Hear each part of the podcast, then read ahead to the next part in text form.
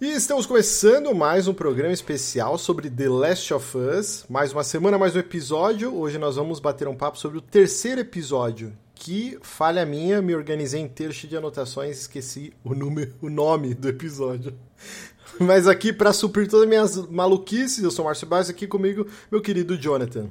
Opa, trazendo os lencinhos, trazendo. Ah, assoando o nariz ainda, aquela, aquela catarração básica, né, no final do episódio, mas né, sobrevivemos, quem diria. Olha aí, olha aí. É o melhor episódio já feito na TV? Não sei. Ele Tem tava... gente que tá emocionada? Tem. Tem. Teve muita gente dando. Ele tava, acho que, com 10 de 10, né, no IMDB, que é um uhum. site que agrega é, análises. Nota altíssima. A maioria dos analistas, né, da galera que assistiu. Analistas não é o nome correto, eu tô falando louco. Os críticos, críticos, que assistiram a temporada inteira sempre falaram, né? Ah, o terceiro episódio, vocês vão ver uma obra de arte. E, assim, eu não sei para você, para mim, supriu as expectativas. Eu já, eu já tava esperando, pô, esse episódio vai ser massa. E ele foi realmente algo diferenciado. O que, que você achou, Jonathan? Falando Cara, por cima. Assim. Gostei muito. Gostei demais. Eu acho que, assim, é e, e, assim, quando começou a trama principal, o foco principal do episódio, né? E na verdade, sim, é, tem aquele problema de eu não assisti ontem às 11 horas da noite, logo quando o episódio estreou, o que significa que é, durante o dia eu já peguei spoiler, porque a galera, né, vai falar que, nossa, que foi um episódio. E aquelas coisas, né, brincadeira do Twitter que a galera adora. Ah, spoiler sem contexto do episódio de hoje. E os caras colocam umas imagens que. Não, não é um spoiler sem contexto. Você consegue identificar o que vai acontecer. Então, assim, já fui pro episódio esperando coisas, né? Certos signos, certas coisas. Sabia mais ou menos parte do que ia acontecer. Mas, mesmo assim, foi um episódio, cara, puta episódio muito impactante. É aquilo, né? O fato dele ter o começo e o fim, né, The Last of Us, né, que tá ligando a história principal e tudo mais, estão ali, mas é um episódio, em sua maior parte, quase que autocontido, e ele consegue, nossa, muito bem aquela aulinha de roteiro, aquela coisa de introduzir personagens, introduzir o conflito e trabalhar isso até o final para que ele né, desfecho catártico e absurdo e impactante, né? Não, isso que você falou é bem interessante. Ele poderia, quase a duração de um longa-metragem, né? Ele teve uma hora Sim. e dez por aí. Poderia uhum. ser um filme em si, é você ter um contexto de uma pandemia, que é as pessoas ficarem infectadas, ou as pessoas que sobreviveram tentando saquear. Dá pra você fazer um, um filme lá isoladinho uhum. E funcionaria muito bem, né? Obviamente com a carga dramática da gente que já jogou e mesmo quem não jogou, que está acompanhando desde, desde, o primeiro episódio, isso vai acrescentando a experiência, mas poderia, é, funcionaria perfeitamente. Mas até agora eu tava tentando pesquisar o nome aqui, eu não achei o nome. É a Balada de Bill? Acho que não, não é, não é esse nome. Não, não nada é. a ver, né? É, algum, é que eu não lembro agora em português. É, é, alguma coisa como tanto tempo, muito, muito tempo, alguma coisa assim. Até o final do episódio a gente vai descobrir aqui o nome do, do episódio. Mas, assim, então eu fui fazendo algumas anotações ao longo do dia, né? Pra gente esmiuçar, uhum. obviamente, com spoilers, como estamos fazendo toda semana e faremos até o final dessa primeira temporada. Bom, acho que fatos interessantes. Conversa do Joel com a Ellie e ela cheia de dúvidas, né? Tem aquela cena do avião, a gente já tinha visto em teaser, que o pessoal brincou Foi uma das que era. primeiras cenas, né? Sim, aquela. Que era o wallpaper do Windows XP, que é aquela a montanha do Teletubbies, né? A, uhum. o morrinho do Teletubbies. E aí com o avião lá. E aí eles têm essa conversa, ele, meu, você chegou a voar alguma vez? Ele sim. Ela, nossa, é muito sortudo, né? Tipo, é, ela já nasceu no, é, no mundo mudado, dentro da, da dessa epidemia, uhum. né? Então, ela, muita coisa ela não experienciou. E esse episódio é cheio disso, né? E tem a confirmação, ela perguntando pro Joel como que foi, é, e ele fala, ah, a, as pessoas, a tese que o pessoal acredita mais é que estava ou no, na farinha ou no açúcar e que uhum. estava nas prateleiras, as pessoas consumiram e foram infectadas, sei lá, na quinta-feira e aí sexta à noite o mundo foi pro saco, né? E na segunda-feira já tinha tudo acabado, né? E Sim. eles têm essa conversa e confirmando a tese da internet. Tem também um momento muito interessante nesse começo que o Joe ele tá todo durão, né? Ah, eu não me importo com essa menina e tal, eu sou um cara sem sentimentos. Mas aí você vê que ele já começa a criar laços quando ele fala para ela, ah, esse pedaço aqui do caminho é melhor a gente desviar. E ela, não, por quê? Não, porque tem um negócio lá que eu não quero que você veja. E aí ela, uhum. não, quero ver sim. E aí é um meio que um cemitério, né? Uma cova aberta com um monte de, de nem mais cadáver, né? Porque já putrefou tudo, né? Tá só ossada, inclusive de bebês, e aí você tem o flashback. Mas. É, eu achei engraçado o jeito que eles brincaram com isso, né? Porque quando você vem do primeiro e segundo episódio, que tiveram flashbacks na época da, do, do começo, da infecção e tudo mais, quando começou aquilo, eu imaginei, ah, legal, vão expandir um pouco mais daquela época. Mas mostrou um pouquinho, né? O, né ele até explica que não tinha lugar para todo mundo, mesmo a galera que foi com o exército, que foi pega, é, como não tinha espaço, teve gente que foi executada e mesmo sem estar infectado, nada. Mas logo dali já corta pro Bill e aí já começa a trabalhar o a, a, a, psicologia dele, né? Que daí eles até adicionaram coisas novas, que o cara Sim. era um, um malucão da, das, da, das teorias da conspiração, é, né? É, até antes disso, né, tem um momento, uma cena muito importante que que o, o, Joel e a Ellie, eles param como se fosse uma loja de conveniência, assim, um uhum. mercadinho no meio da estrada.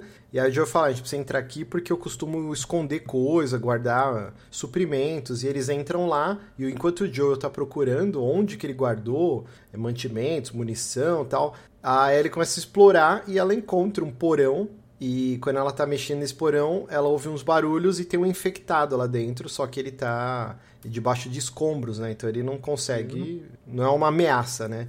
Sim. E aí eu achei muito legal que eles já começaram desde já trabalhar a esse lado som, não vou nem falar perverso, né? O lado sombrio da Ellie todo mundo tem o seu dark side, né?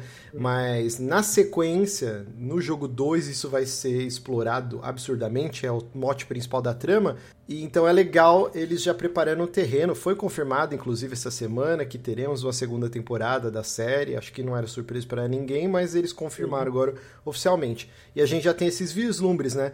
Não que a Ellie seja um psicopata ou sádica, mas ela tá curiosa e aquela situação é é, é, propícia, né? Então ela pega a faquinha uhum. dela, faz um talho na, na testa do infectado, aparece por, é, por dentro, né? Que é o fungo, uhum. e aí ela fica analisando e ela acaba enfiando a faca no cérebro do infectado e, e mata ele, né? E, o, e, a cara que ela faz, as expressões, né? E eu até vi o pessoal comentando no primeiro episódio, quando o Joe tá espancando o soldado que, que descobre que a Ellie tá infectada, ela também faz um rostinho, eu vi uma screenshot assim, que não é um prazer, mas assim, ela se sente seduzida pela violência, né? Ela é o nosso. É uma coisa de fascinação, né? Sim. Porque ela ah, nasceu nesse mundo violento e desgraçado, hum. né? Então, ela é o nosso pequeno Anakin Skywalker.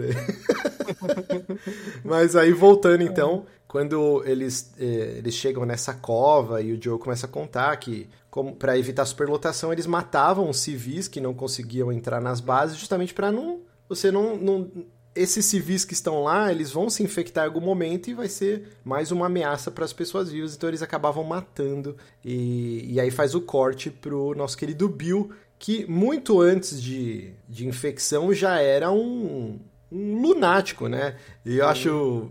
Eu, eu ainda obviamente nas redes sociais o, o, choro vai, vai segurar, vai continuar por um bom tempo e já deu para ter um gostinho disso hoje na, naqueles prints, né, famosos do Twitter, ah, como Nerd sim. Boomer, Clube dos Gamers, uma galera se doendo que obviamente jogou e não leu e não entendeu nada da história, né? O Bill nos jogos sim. era homossexual, ele, a gente tem o Frank no jogo, só que você nunca uhum. entra em contato com ele, você só encontra ele morto, enforcado, né? Ele, ele se mata no, numa casa da cidadezinha, que é bem maior do que retratada na, na série, e, uhum. e o Bill fica desolado e tal porque eles tinham brigado, eles estavam sem se falar e cada um foi para um canto da cidade. E mas eles eram um casal, né? E aí e tem outros indícios. Aí ele encontra uma revista pornô. É... Tem, ele tem coisa de revista pornô gay, Sim. né? E... Quem não entendeu isso jogando, pelo amor de Deus, cara. Então, assim, é, não dá para reclamar, ah, a série agora é lacração. Tipo, o personagem já era homossexual na obra original, assim, né? Não, e assim, né, essa galera que já tá nessa pilha, quero só ver o que vai acontecer com temporada 2 pra frente, né? Porque... É, como o Neil Druckmann disse no Twitter, ah, vocês estão chorando, estão emocionados, esse foi o episódio feliz. Daqui pra frente é, é só então. desgraça, né? Tem muita coisa maldita para acontecer. Mas eu gostei muito da. Obviamente, tivemos muitas modificações. A, a história ainda permanece coesa, mas o personagem Bill ele sofreu um extreme makeover, né? Ele era um cara no jogo não, não dá tantas dicas sobre a posição política dele, como ele chegava ao mundo, mas obviamente que para o cara preparar uma cidade inteira com explosivos, com arame farpado, com cercas, ele não era um cara tranquilinho, normal, né? Uhum. E aqui na série eles exploram mais isso. Então você vê que debaixo do subsolo da casa dele tinha um outro subsolo, então uhum. é um uhum. cara que já tinha essa paranoia, talvez até super aflorada pelo 11 de setembro, já que a série, a série se passa em 2003 é, durante a, a, era Bush, né? E os atentados foram em 2001 e teve realmente, principalmente nos Estados Unidos, esse lance da caça ao terrorismo. Todo mundo é um terrorista em potencial e aí a gente não tinha internet com redes sociais tão fortes para influenciar essa galera igual a gente tem hoje. Mas já tinha os seus fóruns, os seus Craiglists da vida e tal, a galera se organizando, né? E aí você vê nas bandeiras, a bandeira do não chega a ser a bandeira dos republicanos, né? É a bandeira de Gadsden, que é uma bandeira que todo mundo já deve ter visto, que ela é amarela com uma cobra cascavel, né, preta, e escrito Don't Tread on Me, né? E ela foi é, criada em 1775 ou 76, eu não lembro, e era meio que para unificar as colônias contra o Império Britânico, né, independência dos Estados Unidos. Ele tinha esse mote e ao longo dos anos ela foi adotada pelos republicanos e hoje em dia ela é meio que o símbolo dos ANCAPs, da, os bolsonaristas americanos. Vamos simplificar para todo mundo entender. Então é essa galera que acredita numa nova ordem, ordem mundial, anti-vacina, e acha que o governo é nazista, tal, tal, tal. Então eles já, em pequenos segundos, assim, dando um panorama no, no subsolo do Bill, você já sabe quem é aquele personagem, no que, que ele acredita e porque ele já estava tão preparado para o mundo é, virar de cabeça para baixo. Tanto que ele é o único que sobrevive lá da, da do vilarejo dele, né? Uhum. O, o, exército leva todo mundo embora, inclusive entram na casa dele, só que ele tá debaixo escondido. do subsolo, né, uhum. escondido. E aí a gente acompanha a jornada dele indo pra Leroy Merlin lá pegar, pegar a grade. E ele vai fortificando a cidade, cria um monte de armadilhas e tal. E aí é, é uma. Não, não chega a ser uma falha, mas eu senti falta disso pareceu muito fácil. Que ele tinha livre acesso, uh, livre acesso a tudo e que não tinha nenhum infectado, não tinha nenhum outro é aquele, sobrevivente. É aquele problema, né? Como ele vai por muito. Ele vai pulando. É um episódio que vai pulando a cada três anos, a cada cinco anos, a cada dez anos. É um. Todo o período da, da pandemia, né? Entre o início da pandemia e o momento da que tá a série atual, né? 2023, passa nesse episódio. Uhum. Só que aí tem esse problema que enquanto lá na, no que a gente viu nos episódios 1 e 2, é, qualquer coisa que você vai fazer para fora do, do, do, cercadinho que você tem lá da Fedra, dos exércitos do pessoal, qualquer coisa você já tá perigando de encontrar um infectado, de encontrar alguma coisa tal. E aí ele não, ele espera o exército ir embora e aí dá a impressão assim que ah, o exército foi embora, tá só ele lá, não precisa mais nada. Ele vai, ele vai no posto, ele abre a loja, tanto que na primeira vez que ele abri, foi abrir a loja, eu fiquei nessa expectativa de ele pelo menos enfrentar algum, algum zumbi, porque daí tá até fechado, tá tudo lacrado, daí ele vai com o pé de cabra, daí você fica, tá, mas ninguém ficou? Ninguém ficou infectado em algum lugar, em algum momento? Né? É, Porque então... depois, quando aparece zumbi morrendo, já é tipo assim, ah, tem a cerca, tudo bonito, todas as tractanas que ele fez, e ele tá só assistindo lá na TV a armadilha ativando e, e dando um tiro de 12 no, no zumbi. Sim, né? pareceu muito fácil, né? Num, como assim, ah, então era só ficar escondido dentro de sua casa e você sobreviveria. E não é bem uhum. isso, né? Ele era um cara que, justamente por ser paranoico, ele já tinha meio que. É aquela pessoa que fica na torcida, ai, como eu quero que dê uma desgraça, porque ele já se sentia é, a, a, margem né, da sociedade. Né? Ele já era um cara que não gostava das pessoas, de conviver. Ele tinha.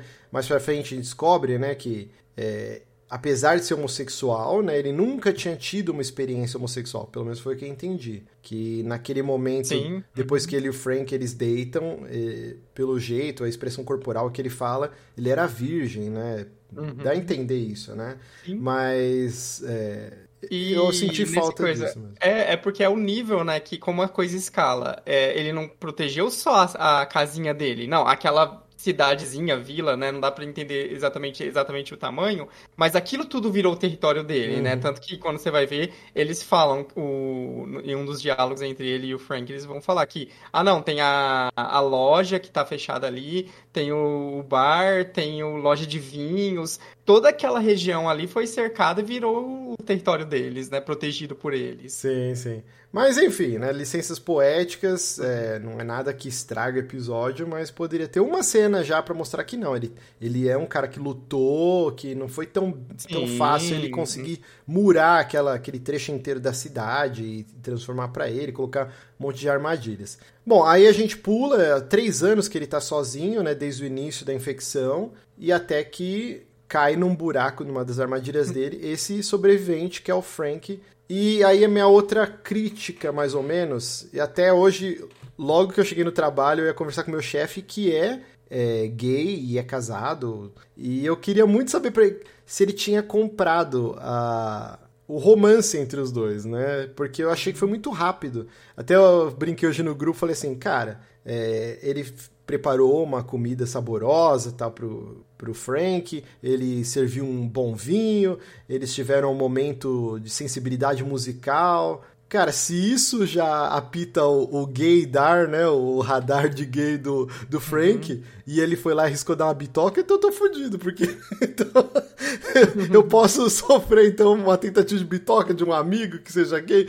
Eu, eu achei que faltou uma conexão maior, assim. Ainda mais pelo fato do Frank, do, do Bill ser todo arredio, tá o tempo inteiro com a arma na mão, arma na cintura, meio que intimidando uhum. o cara o cara tentar dar um beijo nele, se ele não fosse gay, ele ia matar o Frank na hora, assim. Então uhum. eu, eu, não, eu não comprei exatamente essa primeira interação amorosa dos dois. Você achou que foi um negócio fluido ou que aceleraram? Cara, não foi uma coisa que eu me incomodou na, no momento. Tem esse problema mais do, do, do do salto gigantesco, né? Porque na verdade, assim, não é nem a questão de ah, se ele conseguiu identificar que ele era gay ou qualquer coisa do tipo assim, mas mais aquela coisa que o o Bill até então, ele tava assim, ah, tô fazendo aqui, tô te ajudando hoje, mas o cara tava com a arma na mão, até então, sabe? Uhum. E, é, querendo ou não, a série traz pra si esses estereótipos, né? Do o cara meio com redneck, armamentista e tudo mais. Você imagina que ele vai ser um cara mais é, dessa galera que, ah, vou tirar antes e perguntar depois, né? Então não sei se, se de fato isso talvez criaria algum problema nesse sentido e tudo mais. Mas para mim, assim, funcionou porque dentro da estrutura do episódio e, e o que vai acontecendo é, na, logo na sequência, assim, cara, é, foi tratado de uma maneira muito bonita, muito interessante, né? Tem o diálogo, pelo menos, que eles falam aquilo, né? Que, que ele vai tocar uma música e a música fala, né, de uma garota e não sei o que lá, e ele. E o, o Frank pergunta: Ah, você tá cantando, você tá pensando em alguma garota específica? E aí o Bill fala: Não, eu não tenho nenhuma garota. É, então tem aí... pelo menos esse diálogo, mas né, não tem uma é. coisinha, pelo menos, né? Mas de fato, assim, né? Não sei. Mas, mas só finalizando, né? Meu chefe falou, puta, eu não assisti ainda, ele assistiu hoje à noite. Então ah, então amanhã eu vou perguntar para ele e aí eu vou saber se realmente, pela visão de um homem gay que é casado, se aquela interação já significaria que o cara deu abertura para ele tentar uma aproximação. Porque, hum. para mim, que sou hétero, eu realmente falei, pô, se fosse um homem ou uma mulher, eu não teria coragem de simplesmente. Ainda mais se a pessoa tiver com uma arma toda arredia e ela tentar dar uma bitoca. Eu achei muito acelerado, mas vamos, sei lá. Cada um teve. O... Lá no grupo eu senti que todo mundo comprou e. Ah, uhum, não, beleza. Sim, também foi a minha impressão.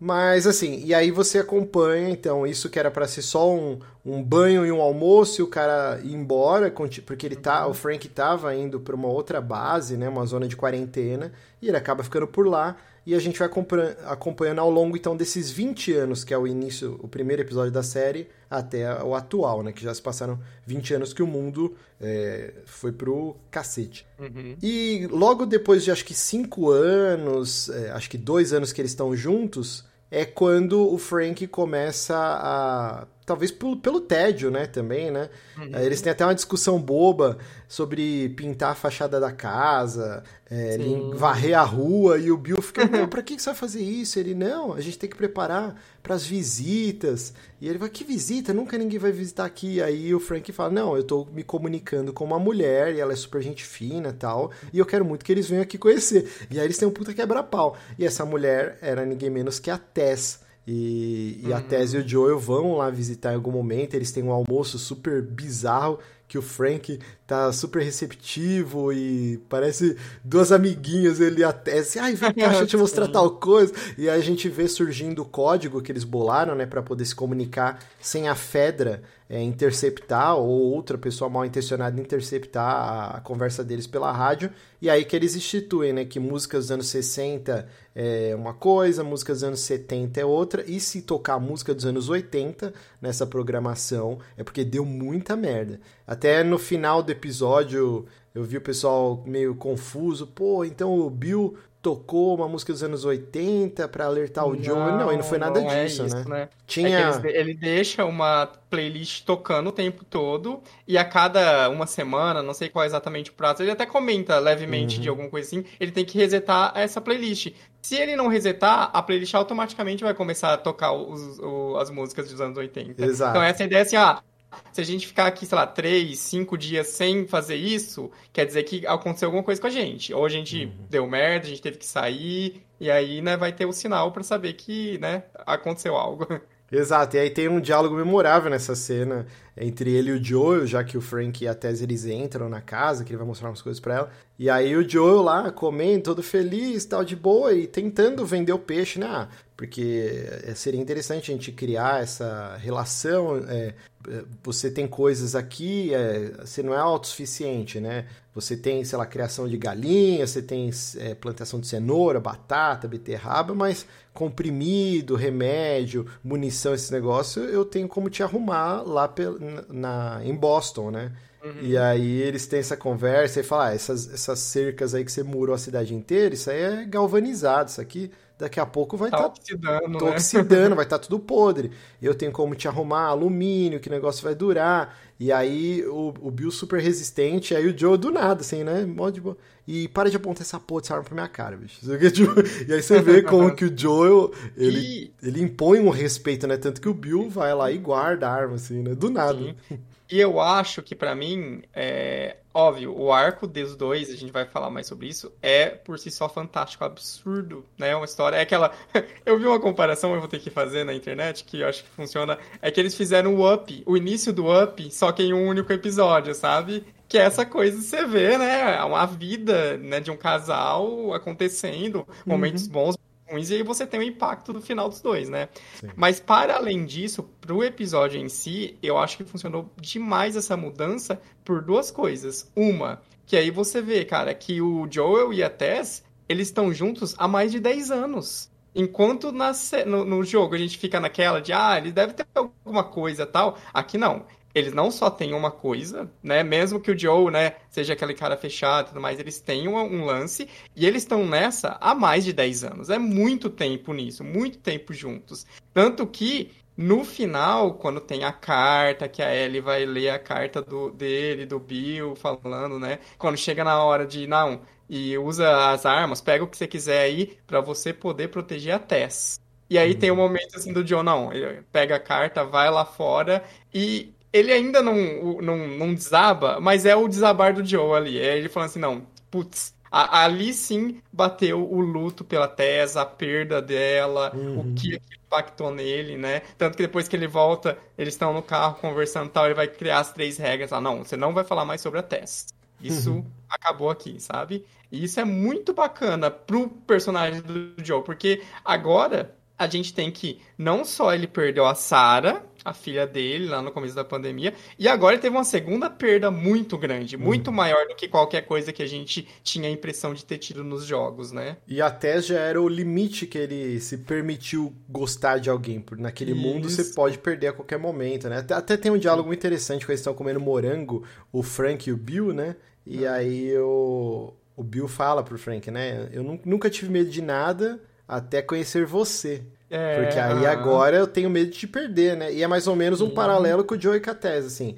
Depois da perda da filha, que foi super traumática, e nunca é revelado no jogo e nem na série o que aconteceu com a mãe da Sarah, se. Porque uhum. eu tenho para mim que ela abandonou a Sarah pequena e, e, o Joey foi um pai solteiro. Porque se, se ele fosse viúvo, teria foto da mãe, eles falariam hum, da mãe. Sentido. E nunca no jogo é mencionado isso, né? Então acho que ele foi meio que abandonado pela mulher e ele criou a filha sozinho, com a ajuda do irmão e ajuda de vizinhos e tal, né? Porque senão teria alguma memorabilia, alguma coisa. E, então o Joe já é esse cara rancoroso, é, tipo, né? Cascadura, assim, né? né? E aí, quando ele perde a tese na carta, você vê que ele amassa, assim, a carta, né? E ele uhum. sente pau pesado, assim, né? É, rapidinho aqui, ó. O Frank, a gente vai acompanhando ao longo desses quase 20 anos, né, que eles ficaram juntos, uhum. que ele tem uma doença degenerativa. Eu vi o pessoal no grupo hoje comentando que podia ser AIDS, e não, para mim é claro que é câncer que ele tem. Não, também acho, acho que não, porque ele até fala, né, que é uma coisa assim que ele, ele coloca que mesmo antes da, da, da infecção não tinha cura. E uhum. agora não vai ter também, porque, obviamente, né, a não, a gente sabe, tá, mas com os avanços, você praticamente vive uma vida normal hoje em dia, né? Então não é uma coisa, não seria isso, acho que seria uma coisa isso. muito mais e se fosse AIDS, é, ele já teria, Frank, sei lá. Teria pego também, possivelmente, né? O Frank, o, o Bill teria sido, Bill sido infectado, né? né? E provavelmente ele teria que tomar coquetéis, medicamento, ele, ele já teria é, sentido isso, e o sistema imunológico dele teria é, caído muito antes, né? E não, quando ele se conhece, ele tá super de boa, né? Provavelmente era Tanto câncer. Rola. Né? rola essa inversão, né, das nossas expectativas, porque o que acontece? Um pouco antes, tem aquela cena que o Joe até fala antes, né, ah, não, uma hora vão invadir aqui, vão chegar de noite, atirando e tal, e, e rola uma invasão dessas, né, uhum. aí o Bill leva um tiro é, inclusive que essa é uma cena bem, bem merda, né? Esse foi um ponto que me incomodou nesse, nesse, episódio, que daí é o Bill, é o cara, né, bitolado das armas, tudo, daí ele vai enfrentar a galera que tá é, tentando invadir o lugar e ele tá no meio da rua de pé com uma sniper. Então, tipo em defesa assim... dele, assim, a parte, os lança-chamas, a cerca elétrica, os tiros estavam acontecendo lá fora. Dentro não tinha energia elétrica, né? Então não, não tava iluminado, no meio de uma chuva à noite. Então ele tá com uma sniper. Então ele, os caras não estavam enxergando ele. Ele estava indo e atirando, então ele podia estar no meio da rua, os caras não iam enxergar, porque a iluminação estava do lado de fora. Ah, o que poderia acontecer né? que entregaria ele cada tiro a faísca da arma, da sniper. É, mas não era o caso, porque os caras estavam desesperados com lança-chama e armadilha e cerca elétrica. Então ele estava lá meio que de boa. E o, o problema é quando o Frank acorda e começa a gritar e vai pro meio da rua, aí é a hora que ele toma o tiro, porque distraiu ele e chamou a atenção com o grito. Os caras falaram, pô, que maluco tá ali. E aí é a hora que ele toma o tiro. Então, assim, pra mim não, não foi assim, ah, é o cara... Né? O, cara tá atirando já é um bagulho para chamar atenção muito mais do que alguém gritando, né? Vai ter o barulho dos tiros e tal, é. então não sei. Achei meio. Mas assim, também é uma coisa que você ignora, enfim, essa uhum. é um nitpick. Mas é, é, o que eu ia dizer dessa cena, né? Que daí, então, o Bill leva o tiro, e aí a gente já, né, o, o, jogo, o, o jogo, a série brinca com aquilo, não, é o Bill que vai morrer agora. E não, meio que o corte seguinte tem mais esse pulo de tempo, e aí para esse pulo, agora não lembro se tem uma cena, se a cena dos morangos é antes, então, é. talvez tenha é logo depois, daí já mostra o Frank é, já na cadeira de rodas, né? É, acho que é depois, porque agora realmente eu fiquei confuso. Porque assim, depois desse, desse fato, é que aí se estabelece de verdade a relação entre o de Frank e o Bill e o né? Joe e a Tess, né? Porque ele fala, ok, a gente tá à mercê de outro ataque aqui, então. E aí aparece um monte de carro, eles fortalecem, né? Ah, verdade. As estruturas, troca as cercas, e aí fica mais, bem mais próximo do que a gente conhece no jogo, né? A cidade realmente fortificada. E aí eu acho que ele fala, ah, a Tess ou o Joe me deram essas sementes, consegui com eles. Ele e aí ele planta os morangos. Né? Bom, aí a gente acompanha a vida deles e a doença é, do, do Frank, ele fica de cadeira de rodas, e até que chega um momento eles já estão bem velhinhos, beirando acho que uns 70 anos por aí, né? Se não mais. Né? E aí o Frank fala que ele não aguenta mais e que aquele vai ser o último dia dele, e aí ele prepara um roteiro, ó. A gente vai tomar café da manhã, a gente vai tal lugar, a gente vai vestir tal roupa, a gente vai se casar. É, uhum. E aí eles fazem a cerimônia, trocando alianças. Sim. E aí à noite você vai fazer tal jantar, e aí eu vou tomar trocentos comprimidos esmagados aqui no vinho, você vai me botar na cama, eu vou morrer dormindo, e é isso aí. E aí você vai acompanhando esse dia, e aí o, o Bill, ele esmaga também os comprimidos dentro da garrafa de vinho, né? Então, uhum. e aí ele revela que, não, vamos morrer junto aqui então, e é isso aí. E aí eles vão pro quarto, deitam juntos, e, e eles morrem. E aí eu achei muito interessante como a delicadeza, né, que, que, que é feito isso, porque quando o Joel e a Ellie finalmente chegam lá, eles, ou oh, tem alguma coisa errada, e eles começam a procurar e não acham, e não acham, e aí a Ellie começa a ler a carta, na hora que o Joel vai abrir a porta do quarto e encontrar o cadáver dos dois. Hum. Mas ele nunca chega a abrir aquela porta, né? Aí ele uhum. vai e aí ele entende o que aconteceu, que eles morreram. E aí ele já vê a bateria do carro, tal, tal, tal. Eles tomam banho. E aí eles, em nenhum momento, eles vão lá mostrar o corpo. E, e o final mostrando, eh, totalmente remetendo à cena de abertura dos dois jogos, né? Tanto do 1 um e do 2. A tela do menu fica uma janela com a cortina balançando com o vento e tal. E aí é isso, essa janela mostrando o carro indo embora com o Joe e a Ellie. E aí ela e vai recuando. Entra pro quarto, né? Entra muito, pro quarto, você fala, ah, vai mostrar o corpo dos dois na cama. E nunca mostra. Achei de um uhum. bom gosto, assim. Porque a última uhum. vez que você vê os dois. Eles estão indo pro quarto, é isso. Não, é, eles estavam bem, mas... é uma cena de amor, tipo, é o... É, eles bebem os vinhos, eles se abraçam ainda, o Bill abraça ele e tudo mais, e aí vão os dois pro quarto. É Sim. muito, muito bom mesmo. Então, é você... Você é, conhece eles. Querendo ou não, o Neil Druckmann falou lá no Twitter, brincando, que essa é a parte feliz, mas de fato é o melhor final de todo mundo em The Last Sim. of Us. Sim, porque, porque... eles você conhece eles no pior momento, né? O, o Bill totalmente uhum. paranoico, com uma vida rancorosa, com ódio da sociedade, sem confiar em ninguém. E, e o Frank também totalmente fragilizado, com fome, desesperado, tentando sobreviver no meio do mato. Então você conheceu eles no pior momento da vida de cada um. E quando você uhum. se, se, despede deles no episódio, é o melhor momento da vida deles, assim. Eles estão plenos, com amor. É, não, vai... o Frank até fala, né? Não, é, eu decidi, eu quero isso, porque esse vai ser o, o meu último dia feliz. Hum. Não é só qualquer dia, não, vai ser o dia fodão, né? Tem até o detalhe que eu vi o pessoal comentando no grupo, isso eu achei bem foda, que no começo, no primeiro jantar deles, o Bill é todo bitolado das coisas, ele coloca o prato na mesa e ele gira de um jeito específico pra carne ficar dentro da mesa e tudo mais. E a hora que o Frank vai comer, não, ele gira porque ele gosta que a carne fica na direção dele. Hum. Nessa última cena, no jantar, o Bill coloca o prato e ele gira do jeito que o Frank gosta, com a carne na direção dele. Não, é muito, muito foda, os detalhezinhos. Um né? detalhezinho que mostra o relacionamento deles, o quanto uhum. que eles cresceram juntos, né, e viraram esse casal que né, tem essa, essa troca, né, essa parceria muito, muito foda. É, querendo ou não, eles viveram 17 anos juntos, né? E só os dois. Não tinha... Quer dizer, de vez em quando uma visitinha do Joe e da Tessa. e assim, episódio maravilhoso. Uhum. É, senti muita falta, assim. Eu tava ansioso, porque eu não fazia ideia que seria assim episódio. Eu tava muito ansioso pra trocação de farpas que rola, igual no jogo, entre o Bill e a Ellie, que eles se odeiam. Eles ficam o tempo inteiro um xingando o outro. E é muito engraçado, apesar da situação, né? No jogo, é, é um alívio cômico, assim.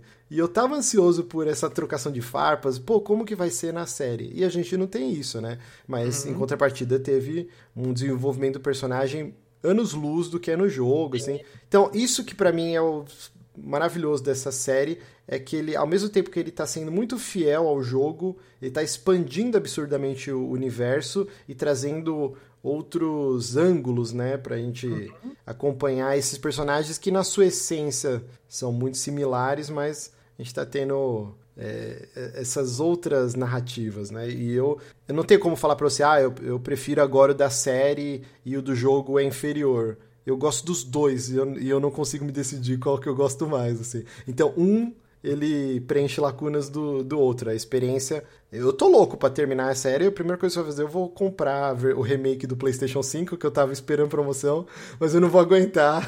e eu vou rejogar pela décima vez, sei lá, The Last of Us. Justo, justo. Eu acho que assim, é, é óbvio que eu não tenho né, essa ligação tão forte. Eu joguei só na época, então também não tenho tanta lembrança. E por causa disso, o Frank e o Bill, especificamente, ou né, o Bill no caso, que é o que aparece mais no jogo, ele não era um personagem tão marcante assim para mim. Ele não era um personagem que fala assim, não, a parte do Bill é uma parte foda e tal, não sei o que. Era um elemento do jogo que eu lembrava e tudo mais, mas eu não tinha essa ligação tão grande quanto, por exemplo, a gente vai ver, né, eventualmente, do Sam e o irmão dele. Aquela parte é uma que, tipo assim, não, eu lembro sempre porque é uma das partes foda, absurda do jogo. Imagino que a série vai ser tão quão ou mais. Agora, assim, é, pela, por essa lembrança que eu tenho do Bill e o que eles apresentaram na série, a minha percepção de momento, óbvio que talvez eu jogando de novo, né, possa mudar, mas é que, cara, eles ampliaram e criaram uma coisa muito mais especial do que antes, assim, sabe? Uhum. Eu gostei demais desse episódio, assim, foi o um nível que, ok, agora sim eu tô mais animado para continuar a ver e para ver outras possíveis mudanças, outras melhorias, quem sabe. Porque é isso, né? Não só foi um episódio bom nesse micro conto que, que eles contaram, né? Não vamos, né, alt tab e vamos contar essa outra história aqui. Mas foi uma história também que serviu para dar mais profundidade pro relacionamento do Joel e da Tess, serviu para depois ter esse final aí, né, que agora é, é a Ellie que o Joel tem que cuidar, né? O Bill deixou essa mensagem né? Tipo, ó, você tem que usar essas paradas para cuidar de alguém. Porque se você tá vivo nesse mundo, você tem que ter esse, algum propósito desse. Uhum. Você tem que achar alguém, né? Aquela coisa, ah, alguém que vale a pena ter medo por. Né? Eu vou ter medo do, de tudo que vai acontecer por causa de você. E aí, né, a gente tem já os indícios de que é, para quem não sabe, né, ainda, o, a Ellie vai se tornar isso pro Diogo, né? É, só para finalizar aqui, rapidinho, é, é, falar aqui sobre a cena do fliperama, que passa bem rápida, né? que no né? jogo é um, um jogo que eles inventam de luta, e aí ele fica imaginando como seria, porque ela nunca chegou a jogar de verdade, né? E o, o, não, acho que ela só imagina, né? No Left Behind. Sim. É, acho que é só imaginação, ela nunca chega a jogar. É, e aqui, justamente porque a HBO e o Warner, né? Tudo do mesmo é. conglomerado, eles utilizaram Mortal Kombat 2, que acho que devia ser a ideia desde o do início, assim. Mas por motivos de licença eles não puderam usar no jogo, mas agora na série, então, o fliperama é o Mortal Kombat 2. E só para encerrar aqui, eu fico com receio que até porque acho que eles não querem se repetir e fazer a mesma estrutura de episódio. Na minha cabeça, quando fosse abordar a parte do, dos esgotos, toda a trama do Ishi, né? Que é aquela galera que vive dentro do esgoto, e tinha a parte das crianças, a escolinha, e você, quando você chegar lá, já tá, foi tudo pro cacete, né? E você só vai acompanhando pelo, pelos diários, e, e por muito tempo todo mundo, pô, isso aqui podia ser uma DLC ou um jogo porque é muito rico de história aquela parte, é muito interessante. Você acompanha o cara desde a cidade até ele encontrar as pessoas e formar essa cidadezinha dentro do esgoto. E eu acho que não vai acontecer isso agora na série, quando os episódios estiverem nessa área, porque acho que eles não vão querer se repetir e fazer a mesma coisa do alt tab que você falou aí, né? Ah, vamos acompanhar a vida dessas pessoas nos últimos 20 anos aí. E o Joe e a Ellie, tal qual o personagem lobo solitário lá da, dos mangás, ele vai passar por lá e fazer parte dessa história, né? Eu acho que eles não vão repetir isso. Então, provavelmente não teremos a, o episódio dedicado ao Wish e a galera do esgoto. Também acho que não, porque é que é aquilo, né? Querendo ou não, é... no jogo a gente tem essa jornada, né, da evolução dos personagens, mas o fato de ser um jogo ajuda muito, porque você vai passar muito tempo com eles lutando e andando junto e passando por aquelas coisas, e isso na série não funciona muito bem. Não vai fazer um episódio inteiro Joe e Ellie matando clickers e lutando contra pessoas aleatórias, né? Porque uhum. não funciona Então, eles têm que também gastar um tempo para desenvolver o, o, relacionamento dos dois, né? Nesse episódio, no final do episódio, começou a ter umas coisinhas disso, né? Deles já tá um pouco mais, não, assim, a gente vai ter as regras, mas daí não, a Ellie vai colocar a música, e aí o Joe fala, não, não, deixa a música, essa música é boa aí, e aí a gente vai falar dessa música. Então, começa a ter umas pitadinhas disso, mas isso, né, precisa acontecer mais nos próximos episódios, né, para de fato existir esse relacionamento entre os dois, né? Ah, sim. Com certeza. Bom, é isso, gente. Muito obrigado a todo mundo que acompanhou. Semana que vem estaremos de volta para analisar o quarto episódio. É, sempre lembrando, a gente pede que vocês avaliem o podcast lá na Apple Podcasts e no Spotify.